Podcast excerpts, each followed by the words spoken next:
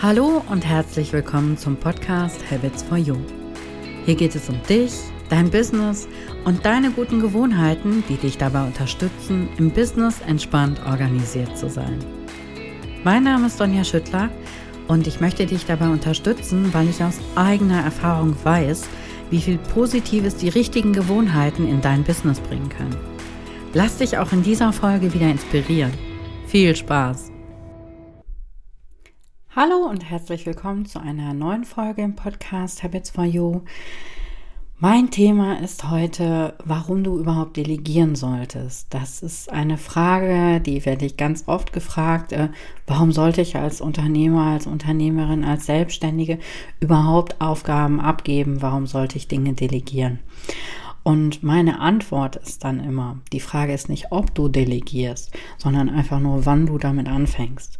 Denn du bist als Mensch und auch vor allen Dingen als Unternehmer, als Unternehmerin, bist du begrenzt. Du bist begrenzt in deiner Zeit, in deinem Wissen und auch deine Kapazitäten sind begrenzt.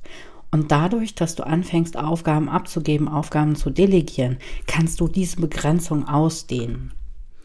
Das Delegieren gibt dir natürlich auch die Möglichkeit, dich auf die Dinge und die Aufgaben zu konzentrieren, die du wirklich gerne machst, die Dinge, weswegen du dein Business gegründet hast oder dein Unternehmen.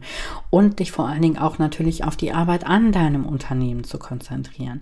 Du kannst dir auch Expertenwissen dadurch in dein Business holen. Du kannst und musst auch gar nicht alles wissen und alles können. Und auch Urlaub und Auszeiten sind möglich, wenn du adäquate Unterstützung an deiner Seite hast. Ich möchte gerne drei Aufgabengruppen mit dir teilen, die du in jedem Fall delegieren solltest oder wo du auf jeden Fall darüber nachdenken solltest. Kann ich diese Aufgabengruppen delegieren? Was gibt es da bei mir im Unternehmen, im Business überhaupt für Aufgaben, die in diesen Bereich reinfallen? Und ist das was, was ich dann abgeben kann? Das ist als erstes, sind das die Aufgaben, wo du sagst, das kann ich am besten und am schnellsten erledigen und jeder andere, jeder andere kann das auch gar nicht so gut und so schnell wie ich. Da gibt's garantiert Aufgaben, aber genau da solltest du gerade überlegen, sind das Dinge, die ich wirklich gerne machen möchte? Sind das Dinge, wo ich sage, ja, aus diesem Grund habe ich mein Business gegründet. Das ist das, was ich den ganzen Tag machen möchte. Und wenn das nicht so ist, wenn du sagst, naja, eigentlich gibt es sinnvollere Dinge, die ich in dieser Zeit tun kann, dann denk auf jeden Fall mal darüber nach, solche Aufgaben abzugeben. Die zweite Gruppe, wo du... Sag mal, geht's dir auch so? Du hast deine Gewerbeanmeldung ganz frisch in der Hand und jetzt weißt du gar nicht, wie du das alles organisieren sollst? Familie, Haushalt, dein Business, Kunden und Kundinnen, das ist der richtige Zeitpunkt, um gute Gewohnheiten und Routinen im Business zu schaffen. Das bringt dir mehr Fokus, effizientes Arbeiten, mehr Zeit für die Arbeit am Business und mehr Zeit für die Familie und für dich. Im Minikurs Deine erste Business-Routine schauen wir gemeinsam, welche Gewohnheit die richtige für dich ist.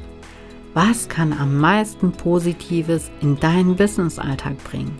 Ist es Ordnung, Kreativität, Selbstführung, Zeitmanagement, Ziele erreichen? Außerdem reflektieren wir, was schon gut läuft und was dich noch mehr voranbringen kann. Alle Infos findest du unter entspannt-organisiert.de slash Routine. Sei jetzt für 0 Euro dabei mal schauen solltest, sind das Aufgaben, die du abgeben kannst. Das sind Aufgaben, die auf den ersten Blick viel zu kompliziert scheinen, um sie überhaupt abzugeben. Sachen, die unheimlich komplex sind oder unheimlich lang, die unheimlich viele Einzelaufgaben äh, beinhalten. Wenn du solche Aufgaben hast, schau mal, ob du diese Aufgaben in Teilaufgaben, in Teilschritte unterteilen kannst. Und diese Teilschritte kann man dann häufig relativ gut abgeben. Schau auch mal da, was gibt es in deinem Unternehmen, in deinem Business für Aufgaben, die da reinfallen.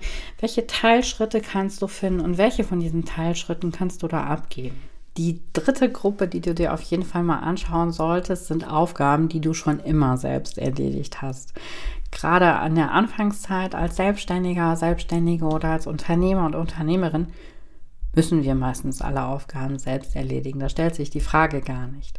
Aber das darf sich natürlich im Laufe deiner Selbstständigkeit oder im Laufe des Unternehmertums einfach ändern.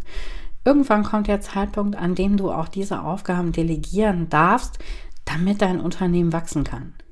Ich finde, wichtig ist am Ende nicht die Frage, was kann irgendjemand anders für mich erledigen, was kann ich abgeben, was kann ich delegieren, sondern die Frage ist, was willst du als Unternehmer oder als Unternehmerin nicht mehr selber tun?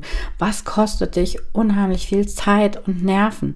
Ich finde, das ist der Ansatz, mit dem du da dran gehen solltest, zu überlegen, welche Aufgaben möchte ich abgeben? Was kann ich vereinfachen?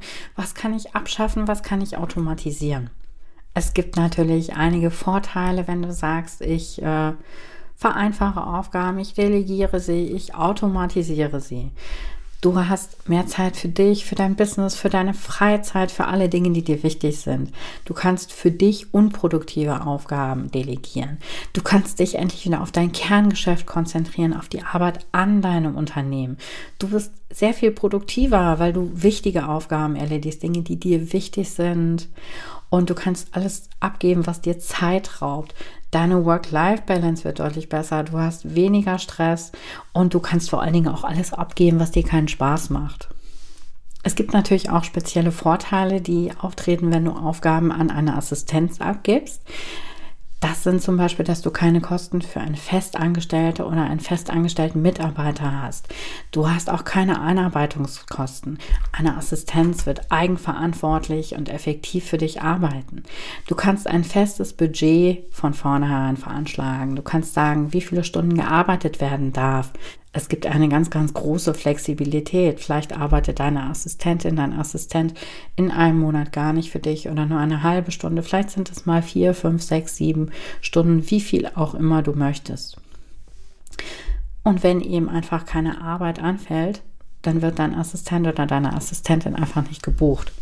Außerdem ist da ein ganz großer Punkt die Motivation. Meine Motivation ist, dass du erfolgreich bist. Das ist mein Fokus, weil wenn du erfolgreich bist, dann bin ich es als Assistentin im Endeffekt auch. Du hast überhaupt keine logistischen Kosten, du brauchst keinen Büroplatz, keine Hardware und es gibt eine ganz transparente Kostenaufstellung ja, wenn du jetzt überlegst, welche Aufgaben fallen in deinem Business an, wo du sagst, äh, die kann ich abgeben, fände ich total spannend. Äh, was ist der Grund für dich, die Dinge abzugeben? Wenn du magst, schreib mir das sehr, sehr gerne mal. Äh, ja, ich freue mich drauf. Eine Kleinigkeit noch in eigener Sache.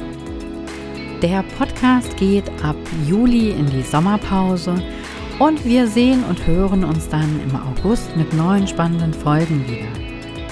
Wenn dich ein Thema ganz besonders interessiert, dann schreibe mir gerne eine Nachricht an sonja.entspannt-organisiert.de.